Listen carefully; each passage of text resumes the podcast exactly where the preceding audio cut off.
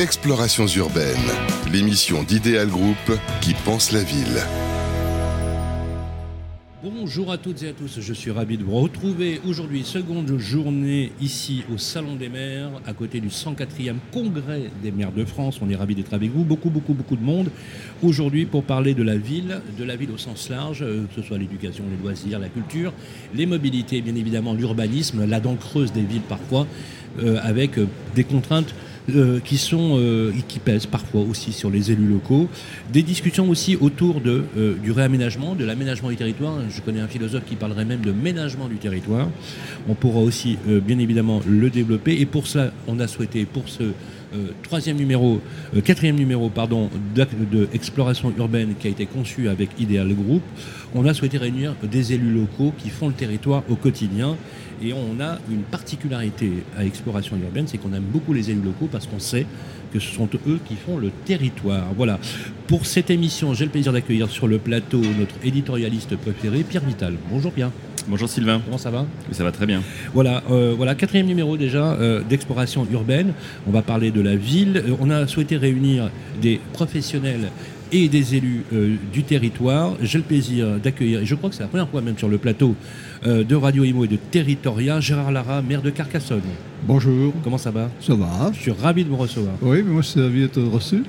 Merci euh, d'être avec nous. Quelqu'un que j'avais déjà reçu. Euh, alors moi j'aime bien, parce que j'aime bien parce que je pense que vous incarnez aussi l'élu local, je vais pas dire nouvelle génération, mais très pragmatique, avec une vraie vision de son territoire. Il est le maire de Grasse, c'est Jérôme Bio. Bonjour, merci de m'inviter à votre antenne. Merci, ça me fait vraiment plaisir de vous voir. Et euh, bien évidemment, on voulait aussi avoir le regard du, technicien, de la patte ou du geste architectural, on peut dire. ah oui, pourquoi pas, il faut. Voilà, il est architecte du patrimoine, c'est Bertrand Manchour qui est avec nous. Bonjour et merci de cette invitation également. Merci parce que vous allez nous aider à mettre du relief aussi dans, avec ce geste architectural dont on a bien besoin.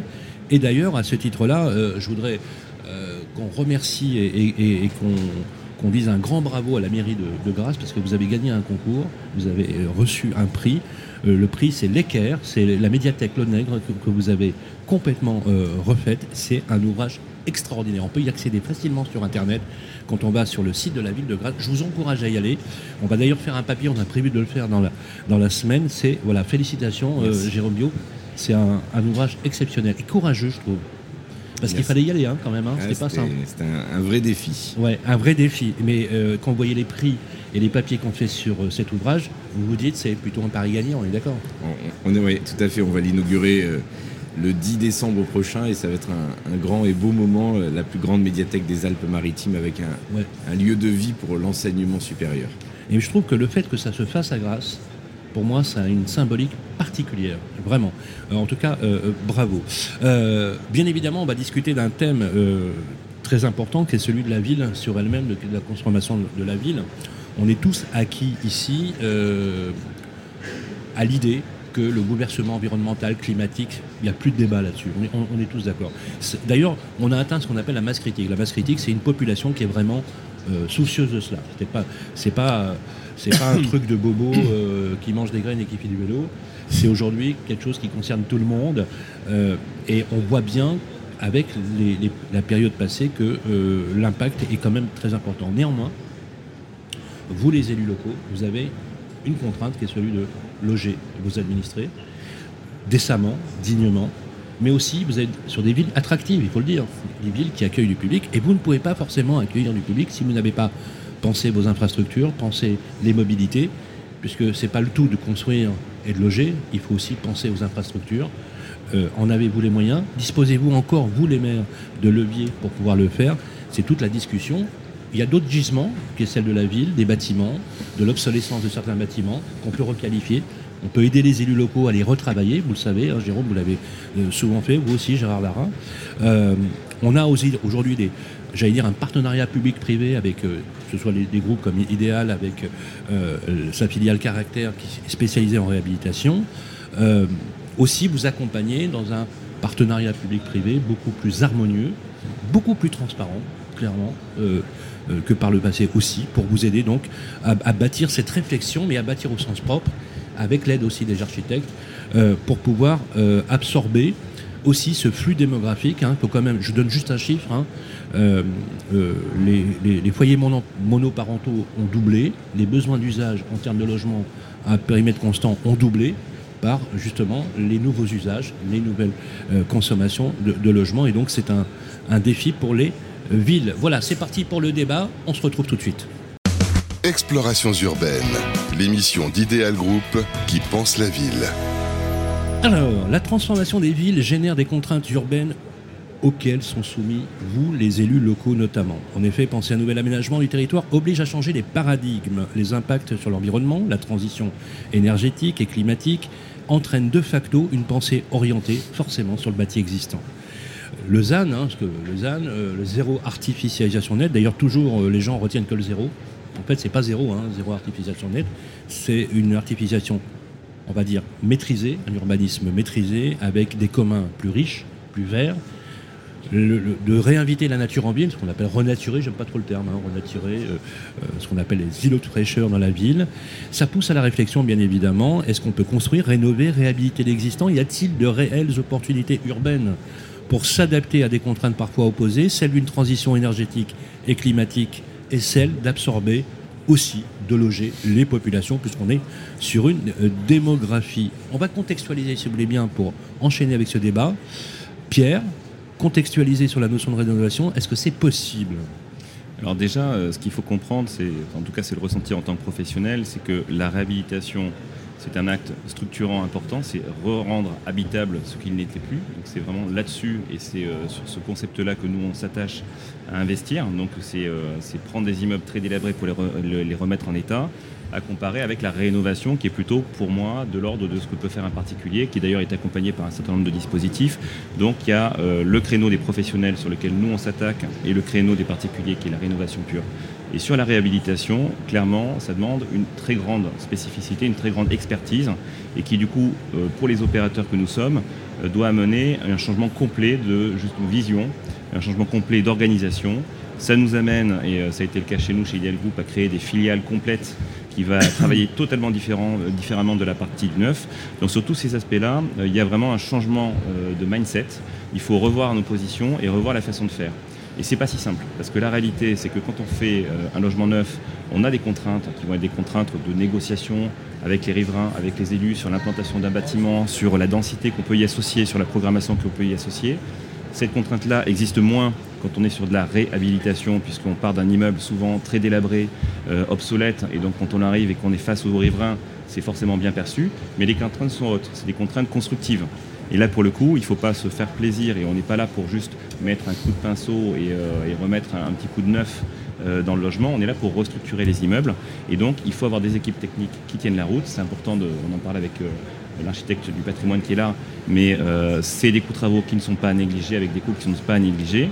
Ce sont des équations économiques complexes aussi, parce que derrière, il y a des sujets de TVA, de fiscalité, et donc celui qui le fait sans avoir ces appréhensions-là peut complètement se planter. Donc c'est un métier totalement différent. Et le métier de réhabilitation est devenu un nouveau métier. Et je ne pense pas qu'on puisse l'assimiler au métier de la promotion. Et pour le coup, c'est une relation avec les élus qui est totalement différente. Et ce qui est intéressant, c'est quand on va voir les élus, ça a été le cas récemment, on a pu échanger avec le, maire de Carcassonne et j'espère qu'on aura l'occasion euh, prochainement d'échanger avec le maire de Grasse. Mais quand on vient avec cette notion-là, de suite, on est accueilli je dirais pas les bras ouverts, mais en tout cas, on vient avec cette compétence-là tout à fait nouvelle et qui, du coup, euh, positionne un nouveau métier, comme je le disais tout à l'heure, et sur lequel on a énormément d'ambition. Parce qu'il ne faut quand même pas oublier que, d'un côté, on a euh, l'état d'esprit des acquéreurs qui a tout complètement changé. Tout le monde est au courant des diagnostics, tout le monde est au courant des contraintes de la loi Elan avec euh, les diagnostics F et G qui vont petit à petit être sortis du locatif. Donc cette notion-là, elle est maintenant acquise chez les particuliers et les gens veulent acheter de la réhabilitation et d'ailleurs, ils ont des incitations pour le faire avec euh, des dispositifs bien spécifiques. Donc euh, c'est un métier qui peut être très profond, avec une matière première très profonde. Mais aujourd'hui, ça n'a été pas le cas il y a 3-4 ans, et aujourd'hui c'est devenu essentiel. Et donc on croit à une réelle accélération sur ce métier-là. Donc c'est une nouvelle activité pour nous, beaucoup d'ambition, et surtout euh, des risques qui ne sont pas au même endroit.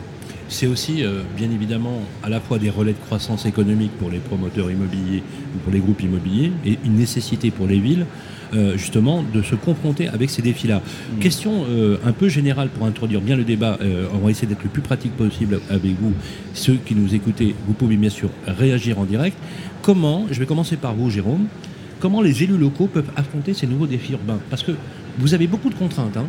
Euh, vous, êtes contraint, par exemple, euh, quand vous pensez le logement, vous pensez les crèches, vous pensez la mobilité, vous pensez les infrastructures. Comment vous arrivez à faire coïncider ces contraintes Et vous le savez, parce que vous en êtes convaincu, mais euh, parce que vous l'avez aussi fait. Est-ce que ça vous paraît réellement opportuniste et très concret de pouvoir utiliser ces bâtiments dont vous pourriez disposer, dont vous n'avez pas forcément les moyens de la transformation, avec ces partenariats publics-privés? Oui, c'est un défi euh, pour lequel je crois l'ensemble des maires de France euh, sont confrontés. On a à la fois des injonctions contradictoires, on nous demande de produire euh, un certain nombre de, logements sur les territoires en, nous mettant des pénalités SRU si nous ne les produisons pas.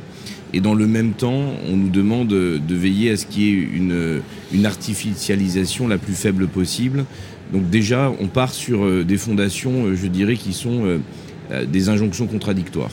Nous, à Grasse, on a fait le choix de ne pas aller chercher la babale de la SRU et, de ramener le nombre de logements qu'on nous demandait, quitte à être dans une situation des fois conflictuelle, mais il faut l'assumer, il faut savoir ce qu'on veut. Et on a une ville de 4400 hectares, elle est grande, il y a 9 arrondissements dans cette ville. on a choisi d'éviter le mitage. Euh, dans nos quartiers de Saint-Jacques, de Sainte-Anne, de Saint-Antoine. On, a choisi de dire on veut préserver ce qui fait la richesse de ce territoire, c'est la verdure, c'est l'environnement, c'est le paysage. Et là où, dans un département maralpin, on voit euh, un front de mer euh, très bâti, on passe d'une commune à l'autre sans se rendre compte qu'on change d'agglomération, tant c'est bâti. Très juste. Eh bien, nous, on a une chance à Grasse, c'est qu'on a encore ces quartiers qui nous permettent de vivre et on sent qu'on est dans cet environnement qui est précieux, qui sera le luxe de demain, je le crois. Et donc on a euh, essayé de travailler à poser euh, ce diagnostic, euh, retirer, et ça a été un débat difficile en 2018, à, deux ans des municipales, 70 hectares de constructibilité sur la ville pour les classer en agricole. ça m'a fait toute une histoire. 70 hectares avec des, dizaines de milliers de propriétaires qui, se disent voilà, Jérôme Viau, euh, la municipalité est confiscatoire, on enlève des droits à bâtir sur 70 hectares. Nous l'avons fait. Euh, on a montré qu'on allait faire revenir l'agriculture dans notre ville, la plante à parfum. Et euh, je crois qu'aujourd'hui, le projet général, il tient la route. Une fois qu'on a dit ça, on a voulu, et vous l'avez dit, trouver d'autres gisements pour apporter des solutions. On a un cœur de ville qui fait 10 hectares, médiéval, magnifique, euh, dans une situation difficile, on va dire, de, paupérisation, d'abandon aussi d'un certain nombre de bâtis. Et donc on, a vu ça comme une opportunité. Avant, avant la ZAN, avant euh, ces sujets-là, on avait déjà cette logique, nous, de, euh, de, non-consommation foncière, mais plutôt de reconstruire la ville sur la ville, comme on dit souvent, on l'entend dans plein de débats nationaux. Nous avons voulu dire, eh bien, on a ces 10 hectares de cœur de ville, on a ces friches industrielles héritées du passé, euh, trouvons euh, à la fois des partenaires et je serais heureux aussi de vous accueillir. Euh, trouvons des personnes qui ont envie, qui ont la connaissance, des sachants, qui peuvent nous apporter aussi dans notre cœur de ville les techniques de réhabilitation qui ne sont pas aussi simples, et vous le décriviez en début de, cette interview. Et donnons une nouvelle perspective. On l'a fait en écrivant un projet de cœur de ville autour de l'enseignement supérieur. Dans quelques semaines, euh, vous serez invité, on va ouvrir l'université, le campus universitaire dans un ancien palais de justice qui était vide depuis 1998, imaginez-vous. Incroyable. Et euh, voilà, après la médiathèque euh, qui sera inaugurée le 10 décembre, et eh bien le 2 janvier, nous, nous inaugurons un campus universitaire pour 1000 étudiants dans ce cœur de ville avec l'EDEC de Lille qui va venir sur un master de luxe, avec l'école supérieure des parfums de Paris, avec l'école des de Versailles, avec euh, un master de chimie, euh, le master focal de l'université de Nice, tous ces étudiants qui vont se réapproprier ce cœur de ville qu'il faut réhabiliter. Grasse peut devenir un pôle d'excellence en matière de technologie, en matière de recherche, et pas uniquement sur la mythologie et les clichés que nous avons, mais qu'il compte, hein, c'est pas le sujet. C'est un sujet que j'avais abordé avec vous, parce qu'on s'est livré à un, petit questionnement euh, en préparant cette émission, et en fait on a l'impression que vous avez... Alors, je pense que c'est lié aussi à votre énergie, hein, Jérôme, il n'y a pas de doute là-dessus, euh, redonner vie, entre guillemets, avec une amplitude nouvelle à une ville comme Grasse qui était pétrie aussi dans une certaine mesure de clichés. Je suis allé à plusieurs reprises et j'ai remarqué un bouleversement urbain qui est fondamental et, franchement je pense que ça fera certainement école pour des villes qu'on appelle moyennes mais j'aime pas le, euh, le, mot moyen vous, le savez Gérard Lara ces défis urbains vous vous les connaissez et vous les connaissez bien vous avez une ville attractive, vous avez une pression démographique quand même assez forte. J'ai regardé la courbe, elle est quasiment ininterrompue, avec une demande, une demande qui est soutenue. Et une chose qui caractérise la ville de Carcassonne, c'est que c'est vrai que la demande euh, intramuros, mais aussi sur euh, ce qu'on appelle en, première zone périurbaine, est quand même très importante. Comment vous faites pour gérer tous ces défis, générer tous ces défis? Et est-ce que vous, à l'instar de votre collègue Jérôme Bio, vous avez la possibilité d'agir sur des bâtiments dont vous pourriez effectivement requalifier la destination? Oui, mais j'ai beaucoup apprécié qu'a dit mon collègue, parce que je mène quasiment la même politique. Je mène quasiment la même politique parce que nous avons un centre-ville qui est beaucoup plus étendu que le centre-ville de Castres. C'est la, la Bastide Saint-Louis à l'intérieur des boulevards qui étaient les anciens rapparts, euh, dont une Bastide de, Saint-Louis de 42 hectares que, nous sommes obligés de réhabiliter. Et à l'instar de mon collègue, euh, moi j'ai transformé un lycée napoléonien en pôle universitaire en plein centre-ville qui va accueillir en septembre 2023 400 étudiants qui étaient logés dans un IUT distant de 10 km du centre-ville. Et sur une place proxime euh, à ce, futur pôle universitaire, nous aurons, je pense, la chance de construire un institut de formation de soins infirmiers et d'adaptation à la personne. Ce qui va faire que, que théoriquement, dans les 4 ans, 3 ans, nous aurons plus de 1000 étudiants en, centre-ville. Pourquoi je dis centre-ville? Énorme. Parce que en 1900, le centre-ville, c'était 10 000 habitants. Aujourd'hui, 3200 habitants. Hmm. Donc 47% sont, vivent au-dessous du seuil de pauvreté.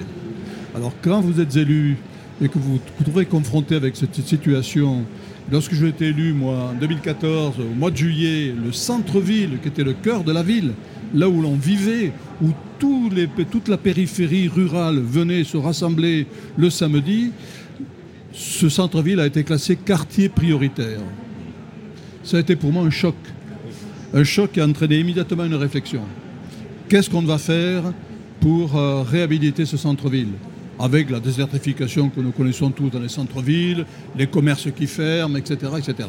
Alors on a mené une politique alors, euh, comme mon collègue, j'ai souhaité, c'était un pari fou, un pari fou de faire venir en centre-ville des étudiants, alors que manifestement, ils étaient installés à quelques kilomètres de la ville, euh, sur le territoire de la ville, qui est une ville extrêmement étendue. Et nous avons souhaité faire cela. Et ça marche. Ça marche. Mais surtout, nous avons ça, mené... Ça a revitalisé le cœur de ville. Ça va revitaliser le cœur de ville. Pourquoi? Parce qu'en réalité, Carcassonne est une ville pauvre pauvre, euh, le revenu moyen est de 20 000 euros, donc annuel. C'est une ville pauvre.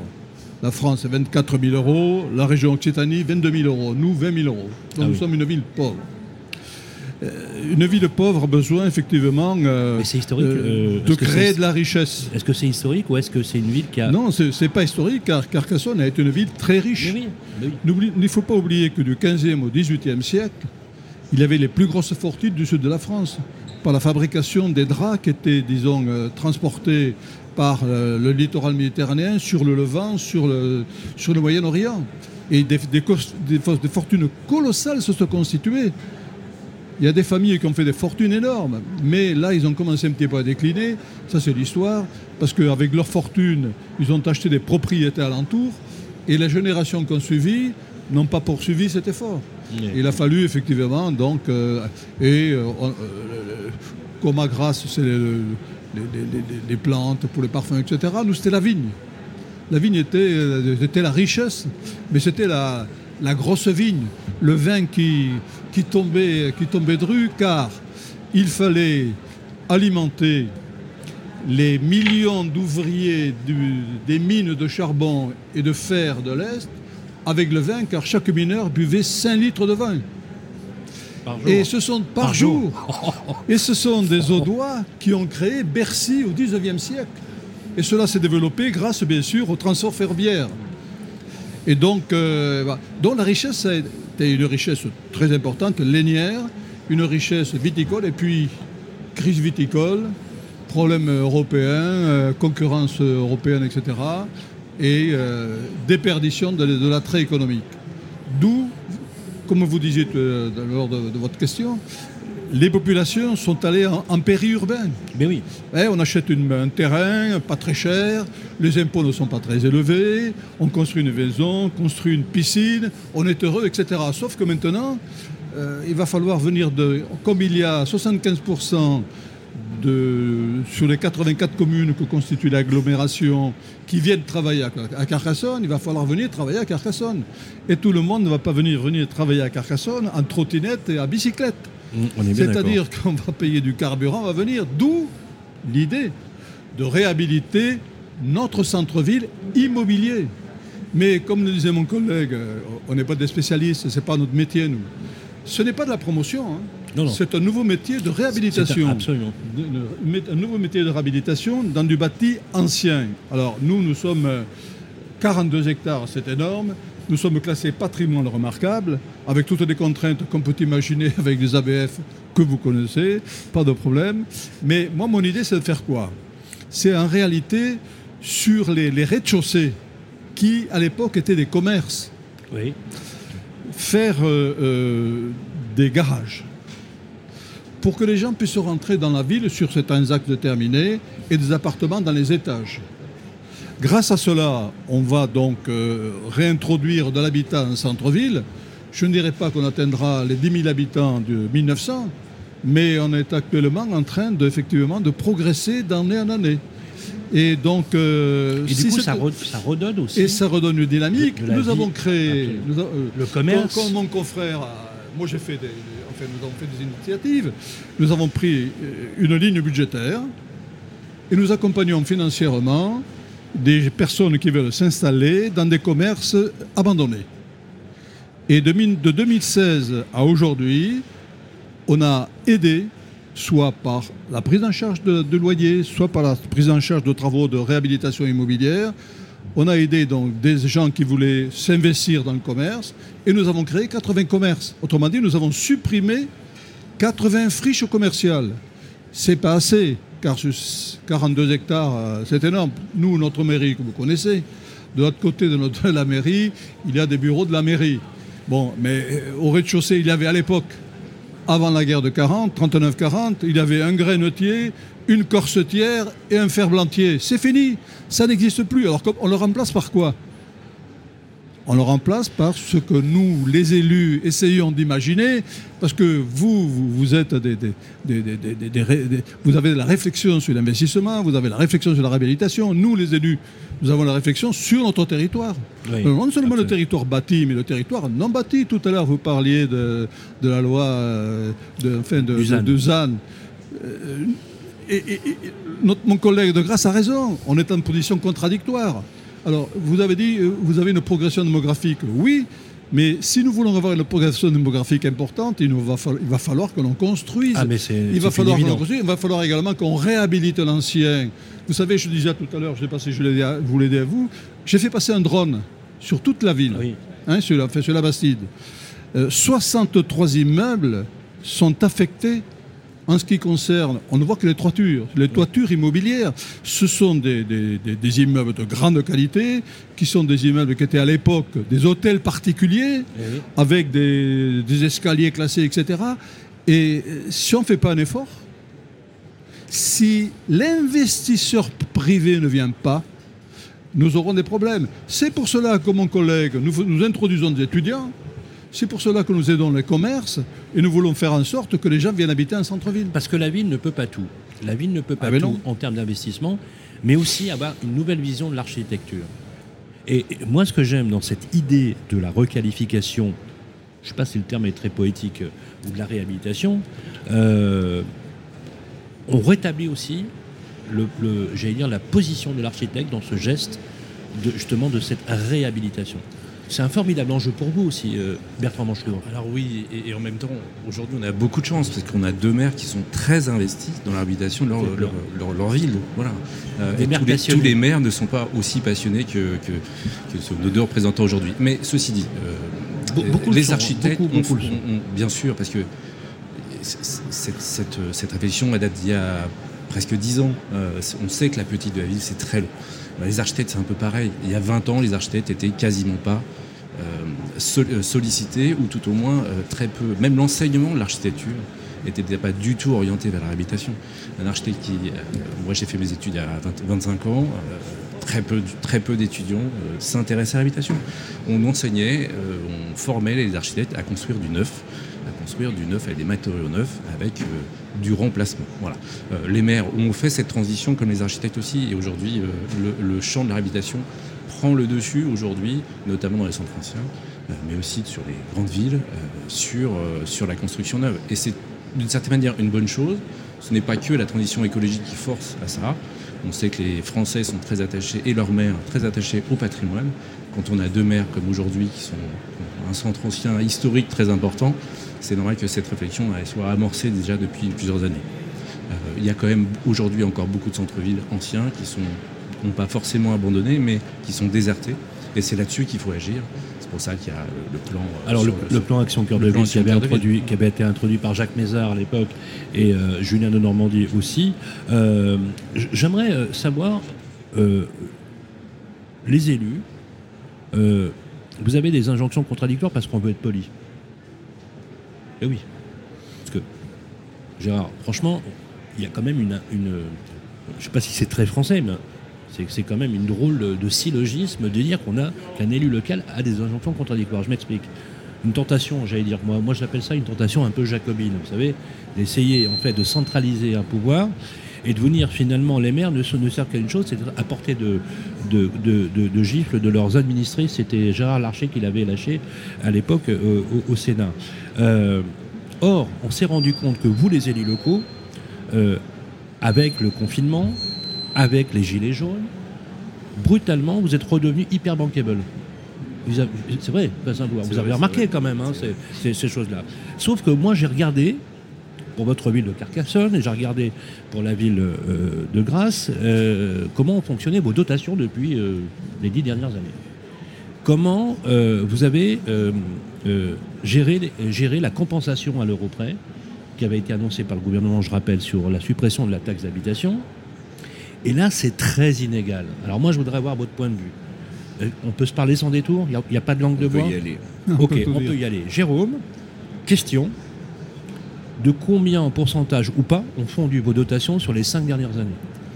Je pense que au-delà des questions euh, de, baisse de DGF qu'on constate tous et euh, dans les débats qui ont lieu depuis hier au Congrès des maires, c'est, on va dire qu'il y a des dénominateurs communs, quel que soit notre euh, notre origine euh, de formation politique, euh, voilà, on voit qu'on a moins de moyens de la DGF et que c'est quelque chose d'exponentiel qui ne cesse de s'accélérer. Il y, a, un sujet qui est. C'est pas bon signe quand même. Hein. C'est pas bon signe. Et il y a un sujet qui est encore plus grave, si je peux dire. Donc, déjà, de ne pas nous donner les moyens et d'avoir aussi des obligations d'être dans des équilibres où on a des règles d'or sur les niveaux de dette, sur la, sur notre capacité financière. Enfin voilà, on, on rentre dans ces sujets. Moi, je suis très fier d'être sorti depuis 2014 euh, du réseau d'alerte dans lequel la ville était plongée depuis 15 ans. Donc on, a amélioré ces sujets. Euh, j'ai diminué de 2 700 000 euros de charges financières par an à la gestion de la collectivité. Mais au-delà de ça, il y, a des sujets plus graves, et vous le dites, où euh, d'un seul coup, on se rappelle que le maire est bankable. Le ah maire est celui qui c'est pas notre métier premier que de, vacciner des gens, c'est pas notre métier premier que de gérer des couvre-feux la, nuit euh, avec euh, zéro effectif euh, de police supplémentaire. Mais d'un seul coup, on se dit, bah tiens, il y en a qui font le job. C'est ceux qui sont sur le terrain, c'est ceux qui connaissent le, quotidien des, des, Français, des Françaises et des Français. Et le maire est, je crois, cette interface-là qui assume un certain nombre de sujets que personne d'autre n'assume et euh, en face de ça, on lui délègue de plus en plus de missions euh, régaliennes de l'État.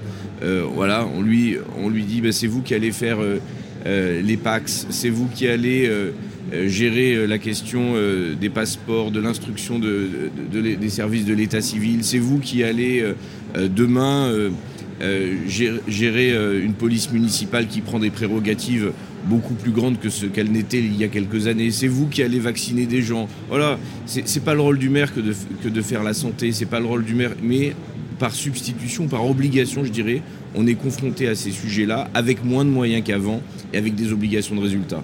Et je crois que c'est un sujet qui fait débat sur le plan national depuis hier. C'est clair. Où on est tous concernés par ces sujets, on est tous questionnés par ces sujets en disant on doit faire plus, euh, dans, une instantanéité aussi où nos concitoyens attendent plus et plus vite, avec moins de moyens. Il y, a un jour où ces, équilibres-là, ils claquent. Et on y est, je crois. On ne peut pas aller beaucoup plus loin que ce que l'on fait avec des masses salariales qui sont de plus en plus... Euh, voilà, je, prends l'exemple de la ville de Grasse. C'est un exemple où on a construit un budget prévisionnel sur l'exercice 2022, voilà, avec des équilibres, des orientations, des prévisions de glissement vieillesse technicité. Euh, et le président de la République annonce une augmentation de 3,5% euh, de, la masse salariale euh, dans une décision unilatérale dans laquelle on n'a pas pu, nous, anticiper ça. Et après, on a des débats avec des décisions modificatives devant nos oppositions, devant les médias, en disant oui, il y a 3 millions d'euros de plus euh, de masse salariale.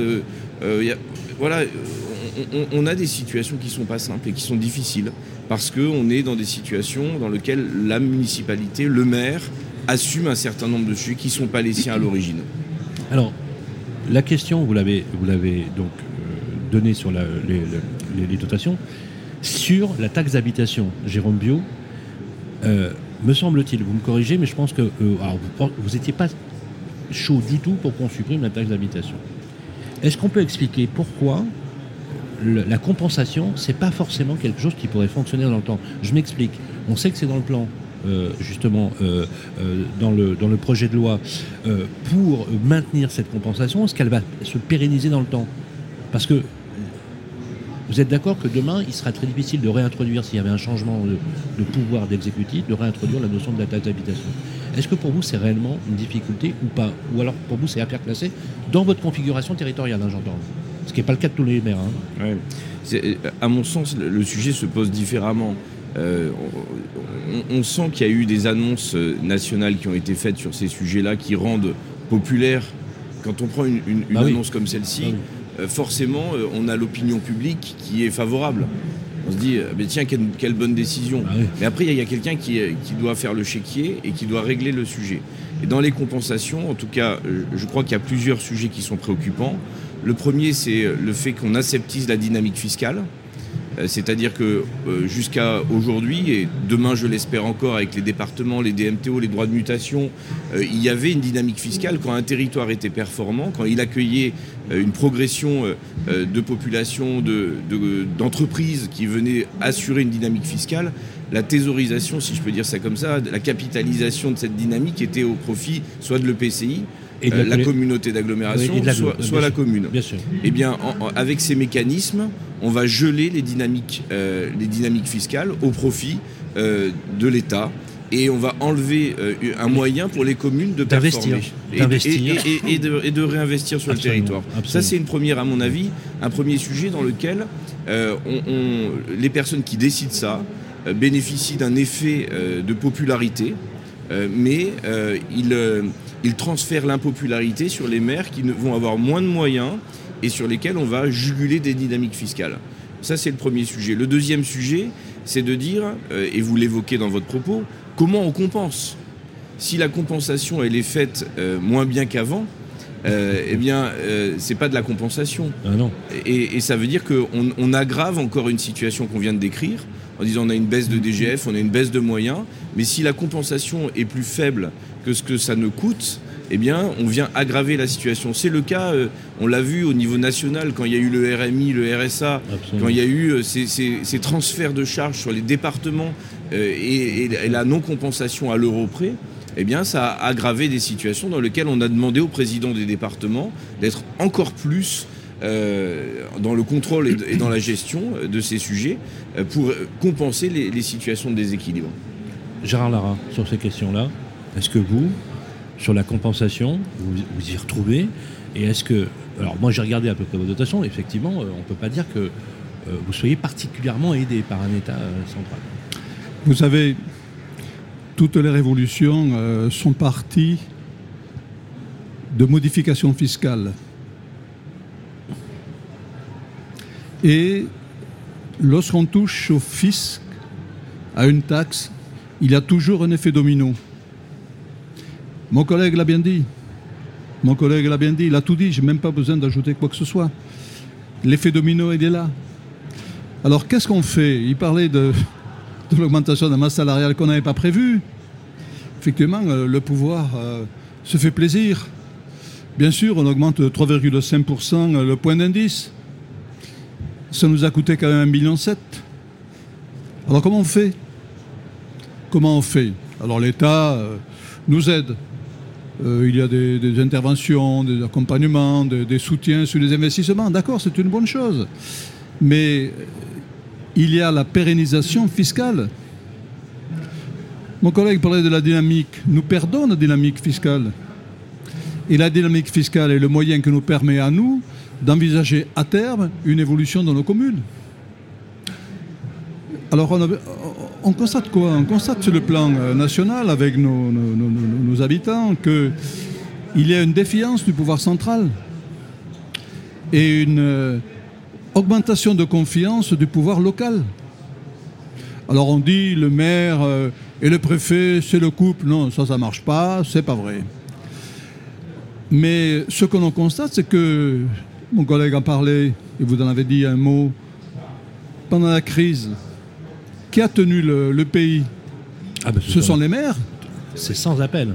Il n'y a aucun problème. D'ailleurs, le président de la République a eu un comportement très singulier sans jugement. Mais on, voit qu'il y a un avant et un après, parce que euh, quand euh, Emmanuel Macron est arrivé aux affaires, on n'est pas convaincu que le signal qui avait été envoyé au maire à l'époque et le discours qui a été tenu ensuite, il est absolument. Euh, Mais vous savez, lorsqu'avec mon collègue, nous avons été obligés d'organiser les centres de vaccination, alors l'État était là avec son autorité d'État, mais il ne faisait absolument rien. Ce sont nos services qui ont pris en main, qui ont pris en main euh, la destinée des populations. Bon, ce sont nos services qui ont injecté, moi j'ai injecté 10 millions de plus d'investissements pour soutenir les, entreprises locales, pour donner des marchés publics, alors qu'on avait très bien la possibilité de ne pas le faire, ou tout au moins de différer. Nous, nous l'avons fait. Moi, j'ai fait, euh, c'est une commune modeste, je vous l'ai dit, pas riche. Nous avons fait en 2021 22 millions d'euros d'investissement parce que je dépassais de 10 millions, il fallait soutenir les entreprises. Résultat des courses, maintenant tout le monde est ravi, le préfet, le, Pôle emploi, tout le monde est ravi parce que le taux de chômage a baissé. Oui, mais le taux de chômage a baissé parce que c'est nous qui l'avons fait baisser. Euh, nous avons investi. Et votre taux d'endettement, par contre, il a, il a évolué. Alors, au point de vue, on au point de vue des dotations. Bon, j'ai parlé de l'effet domino, les dotations, elles sont ce qu'elles sont. Mais alors, qu'est-ce qu'on fait, nous? Comment on fait? Mais vous savez ce qu'on est obligé de faire Malgré l'accroissement des, charges que l'on nous donne, on va de plus en plus faire du service public.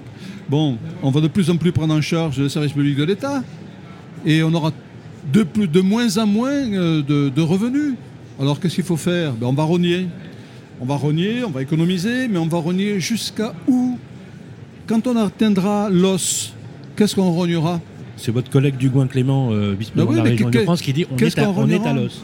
On est à l'os. On est quasiment à l'os. Et le logement, d'ailleurs, c'est l'élément qui, qui, qui, est vraiment la dent creuse de la, de, la ville, puisque une ville, euh, je prends Grasse ou, Carcassonne, c'est 70% de l'habitat. On est d'accord? 70% du bâti chez vous, c'est de l'habitat.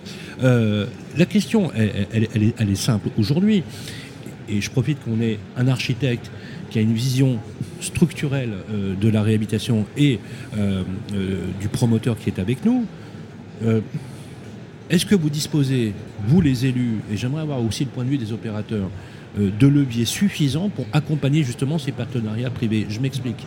Avez-vous la marge de manœuvre de faire, par exemple, par le biais de l'amphithéose, par exemple? Ça marche très bien, ça, l'amphithéose, le démembrement de propriété. Vous conservez la propriété du bâti, vous la cédez par voie de concession, vous le faites certainement euh, par ailleurs. Et en fait, c'est gagnant-gagnant, puisqu'on maintient à la fois un patrimoine existants par les investissements extérieurs dont vous avez besoin parce que vous n'avez plus. Parce qu'il y a une chose qui, apparaît dans ce que vous dites, c'est que, et, Jérôme l'a mis en relief, c'est l'incapacité finalement de générer suffisamment de marge d'investissement pour vos communes et vos territoires. Euh, j'aimerais que la parole circule, j'aimerais avoir votre avis, euh, Pierre Vital et ensuite Bertrand sur cette question sur euh, la, on va dire, les actions qu'on peut euh, co-développer ensemble avec euh, les collectivités. Et on voit bien l'intérêt. Hein, on voit bien l'intérêt. et c'est vrai qu'il y a un élément qui est fondamental, c'est le coût du foncier. et ça, c'est valable aussi bien dans le neuf que dans l'ancien. Et pour faire des opérations vertueuses et où on intègre, où on intègre toutes les composantes qui peuvent être du logement social, de la multiprogrammation, euh, tout ça fait que on est en, il faut qu'on ait euh, les leviers pour le faire. Certains territoires, on a des dispositifs aidants, euh, comme le Malraux par exemple. D'autres territoires, on n'a pas ces dispositifs-là. Effectivement, il faut trouver des, mécaniques différentes, du type bail amphithéotique, pourquoi pas. Mais il faut trouver des leviers parce que la réalité, c'est que les coûts travaux associés à une opération de réhabilitation sont très importants. Euh, je laisserai l'architecte parler, mais ça peut représenter parfois des coûts supérieurs à celui du logement neuf. Et donc ça rend l'équation économique euh, parfois non réalisable, puisque l'objectif final, c'est quand même de loger des gens dans des bonnes conditions, mais aussi à des bons prix. Ça ne sert à rien d'aller effectivement travailler et faire des opérations qui sont qui n'ont pas de marché euh, final. C'est très clair. Donc il faut je, je, vais, je, vais, laisser aller parce que vous avez une contrainte, Jérôme Bio, maire de Grasse. Je voudrais que on vous remercie vraiment d'être passé sur le plateau. Je gage qu'il faut absolument que nous reverrons. On se reverra d'ailleurs. Je serai heureux de vous, accueillir Avec, euh, avec euh, grand, grand plaisir, euh, on vous enverra tout ça et on viendra vous voir pour voir ce formidable défi architectural qui est l'équerre. Je rappelle, c'est la médiathèque. La médiathèque Vous pouvez la voir hein, sur Internet. C'est le moniteur qui a fait un très beau papier sur cette question. Jérôme Rue, on vous souhaite un excellent salon. Le programme, ça, continue. Merci à vous. merci d'être Merci. Alors, Bertrand, on voit bien, on a bien vu d'ailleurs les difficultés de l'architecture. Gérard Lara rappelait que on, est sur des patrimoines qui sont des patrimoines magnifiques, remarquables, classés comme tels. Quand on est architecte, parce que est-ce que par exemple vous, maire de, Carcassonne, euh, on peut faire de la rénovation par l'extérieur dans les quartiers de ville sur lesquels on a des immeubles classés ou des immeubles au, bâtiment C'est une galère, non je, vais vous, je, vais vous, citer un exemple qui est marquant. Euh, dans un très bel hôtel du XVIIe siècle, un investisseur qui était un mauvais promoteur a fait la loi Malraux. Il a échoué lamentablement. Il a ruiné des personnes. Et euh, cet immeuble s'est dégradé. Il est en plein centre-ville. Et euh, nous avons lancé l'idée que nous étions disposés à acheter à l'euro symbolique la totalité de l'immeuble. Il y avait des procédures au milieu, etc. Bon, nous avons quasiment réglé la question et nous allons être propriétaires sous peu d'un immeuble magnifique de 3000 m2 au sol qui va de rue à rue. Ah oui. À l'euro symbolique. Qu'est-ce que je vais faire? Moi, c'est pas mon métier de construire. Bah oui, bien sûr nous allons lancer un appel à projet. Nous allons faire venir des groupes, des spécialistes, des architectes. Et voilà, moi, maire, j'aimerais que sur la rue principale, vous fassiez du commerce au rez-de-chaussée, du coworking en étage, et derrière de l'habitat de qualité, et également de l'habitat pour les étudiants. Une mixité d'usage. Mais oui, une mixité. Donc, euh, là, l'appel à projet, nous déciderons. On sera accompagné de spécialistes. Nous déciderons ce qu'il faudra faire pour réhabiliter ce bâti qui se dégrade et qui fut à une certaine époque, au XVIIe, au XVIIIe, au XIXe siècle, euh, un fleuron de la ville centrale. Donc nous allons faire comme ça. Et je pense que mon collègue de Cannes fera pareil, parce qu'il a, il, réfléchit, il va vite. Donc il va, il va très bien, et il faut faire comme ça. Donc on a la possibilité, effectivement. Mais nous n'avons pas, nous, les qualités requises. Ce n'est pas notre métier. Notre métier, il y a des architectes, il y a des investisseurs, des réhabiliteurs. Maintenant, il faut penser à réhabiliter l'ancien. Donc, il faut donner les rênes à ceux qui savent. Étant précisé que l'élu fixe le cadre à l'intérieur duquel celui qui a les rênes euh, mène l'opération. Et ça ne peut marcher que comme ça. Euh, les, les, villes qui, qui, agissent, c'est pas leur métier. C'est pas leur métier. Donnons aux gens qui ont le métier la possibilité de faire leur métier. Bertrand c'est intéressant de voir des élus justement qui ont cette. Évidemment. Alors c'est vrai que le, principe de l'appel à projet se développe énormément, mais c'est parfaitement adapté. L'exemple que vous avez cité, monsieur, est, ah oui, est, parfait. C'est emblématique, c'est de plus en plus répandu, tant mieux. Euh, il, faut, il faut engager ces démarches-là avant qu'il ne soit trop tard, parce que le problème du bâti ancien, c'est qu'il se dégrade très très vite, de manière exponentielle. Effectivement, plus tôt, plus vite euh, l'appel à projet est lancé, plus les réponses sont pertinentes et plus on peut sauver le bâtiment. Parce que, pour rejoindre ce qui a été dit tout à l'heure, la vraie problématique de la réhabilitation, c'est qu'elle coûte cher. C'est vrai qu'elle coûte cher, parfois plutôt le double d'une construction neuve. C'est vrai que l'équation en sortie, on a beau faire tous les calculs, c'est un vrai sujet. Alors, on pourra parler, euh, et ça, ça traite l'objet d'un autre débat, du bilan carbone de la réhabilitation. Parce que ça, c'est par rapport à la construction neuve, ça n'a rien à voir. Il faut imaginer cet investissement sur. Un investissement de réhabilitation, c'est sur 50, 60, parfois 80 ans, contrairement à la construction neuve. Mais sur, le, sur le, le vrai sujet de l'investissement financier, il est aussi sur la maîtrise du risque. Pendant très longtemps, les promoteurs ou les opérateurs immobiliers ne voulaient pas s'engager dans l'habitation parce que le coût avait la réputation d'être non maîtrisé. Par, parce que non maîtrisable, très complexe. les architectes ont pour travail de justement permettre de mieux maîtriser les coûts de restauration, parce qu'avec une meilleure connaissance du bâti ancien, on connaît les solutions de remédiation, de consolidation et de restauration. Ah oui, d'accord. C'est une vraie démarche complète. C'est intéressant. L'accompagnant, les promoteurs, les investisseurs se sont beaucoup plus structurés aujourd'hui. Maintenant, tous les gros promoteurs se mettent ou se développent des opérations ou des, projets de restauration beaucoup plus, de réhabilitation beaucoup plus longtemps qu'avant. Avant, on laissait plus souvent pourrir un immeuble dessus. Voilà. Et la seule solution, c'est de démolir et reconstruire.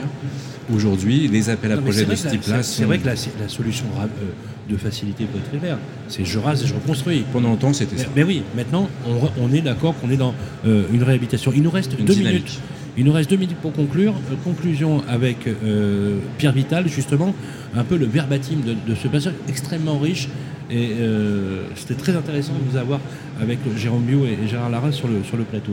Pierre bah, On peut déjà dire merci aux élus qui, ont, qui sont mobilisés et qui ont aussi parlé d'une voix unanime sur le fait de l'importance de construire pour le jeu au mieux les, les futurs habitants et les habitants sur place. Ce qu'on retient aussi, enfin en tout cas pour moi, ce que je retiens, c'est cette notion aussi euh, de travailler main dans la main avec un élu sur une programmation qui est souhaitée, euh, parce qu'effectivement euh, l'immobilier il est pluriel hein, et on ne fait plus la ville comme on la faisait avant, on l'a fait avec de la mixité d'usage, donc ça c'est fondamental. Après effectivement la solution pour aller plus loin et pour massifier va très certainement être cette saisie commune et collective d'actifs publics, parapublics, qui du coup vont pouvoir être développés euh, dans l'intérêt d'un projet final avec des valeurs foncières qui sont quand même maîtrisées pour tenir une qualité de projet euh, de, bon niveau. Euh, et ça, effectivement, l'équation, elle est réalisable. et elle est réalisable sur des territoires de villes moyennes sans que ce soit péjoratif, mais là aussi où il y a des ambitions, et, il faut, et on l'a entendu aujourd'hui, des ambitions de programmation, des ambitions de faire venir des jeunes, tout ça qui amène du coup derrière des programmations tout à fait adaptées, comme le logement étudiant qui est un drame partout, le logement social qui est nécessaire partout aussi. Donc il n'y a pas d'équation impossible à faire, il faut juste qu'il y ait une volonté collégiale. Et donc là, on a pu le sentir aujourd'hui. C'est vraiment très agréable. C'est vrai que maintenant, on est vraiment dans, cet angle, dans cet angle-là. Euh, si je vous disais, euh, si je vous demandais, Gérard Lara, maire de Carcassonne, de donner un mot, un adjectif pour qualifier finalement à la fois notre échange comme ça spontanément, mais aussi définir l'action du, du, local, quel mot vous viendrait à l'esprit là comme ça? Ben, euh, Je crois, pour aller de l'avant, si on se projette le seul mot, c'est il faut avoir de l'audace. Avoir de l'audace. L'audace de l'élu, l'audace de l'investisseur, l'audace de l'architecte, l'audace d'aller de l'avant pour améliorer les situations qui ne sont pas acquises de droit. Il faut avoir de l'audace. De l'audace. Euh, et, toujours, de l'audace. Et ça marche. et ça marche. Georges Danton et Gérard voilà. Lara. Merci euh, Gérard Lara. Bertrand, un, un adjectif qui définirait cet enthousiasme euh, c'est difficile ce que vous me demandez. Non, le, mot spontané. C'est la dynamique, je crois que vous l'avez dit. Euh, la dynamique de la ville est très importante. Il faut qu'elle soit accompagnée par des acteurs privés, des opérateurs spécialisés ou des architectes. Voilà. Mais l'aide de réhabiliter, c'est aussi, d'une certaine manière, un acte de construire. Et, je pense que c'est important de, que, tout le monde. Pierre, un mot qui viendrait à l'esprit. L'envie. L'envie. L'envie de faire, l'envie de travailler ensemble. pour, avoir cette envie dynamique il faut avoir une chose d'abord, de l'audace, de l'audace et toujours de l'audace. Voilà. voilà. Gérard Lara, maire de Carcassonne, merci beaucoup. C'était un vrai plaisir de vous avoir euh, sur le plateau. Et on viendra vous voir à l'hôtel de ville avec les caméras, les micros pour parler de cette ville magnifique. Je vous encourage à y aller. Et bravo pour cette initiative de revitaliser un cœur de ville avec cette jeunesse, ces étudiants. Ça, c'est remarquable. Vraiment, merci beaucoup. Merci à Bertrand Manchour, euh, architecte du patrimoine. On se reverra avec beaucoup de plaisir. J'aime beaucoup cette vision intéressante. Moi, je pense qu'avec la massification, on finira par avoir des prix de sortie euh, intéressante sur la réhabilitation. De toute façon, c'est maintenant l'enjeu euh, du siècle, bien évidemment. Euh, c'est terminé pour ce numéro 3, Pierre Vital. Voilà déjà trois numéros mis en boîte. On se retrouve au CIMI on est toujours d'ailleurs au Salon des maires, je précise jusqu'à demain, on peut avoir beaucoup d'informations. Des informations, si vous voulez savoir ce que c'est que la réhabilitation versus le concept d'Ideal Group avec sa filiale caractère, on peut tout avoir sur le site internet Tout à fait, avec une annonce effectivement aussi mise à la création et l'ouverture du site internet spécifique pour la marque. Voilà, vous aurez toutes les informations. Je pense que c'est l'avenir et de toute façon, vu les contraintes actuelles, je pense qu'il n'y a pas de débat euh, sur cette question. Merci Pierre Vital, merci à tous, merci aux équipes. Un clin d'œil à Jean Baritou qui nous écoute, euh, bien évidemment, euh, qui est le patron de cette filiale et qui va justement porter la bonne parole auprès des élus locaux. Merci à tous. Explorations urbaines, l'émission d'Idéal Group qui pense la ville. À réécouter et télécharger sur les sites et applis de nos radios et sur toutes les plateformes de streaming.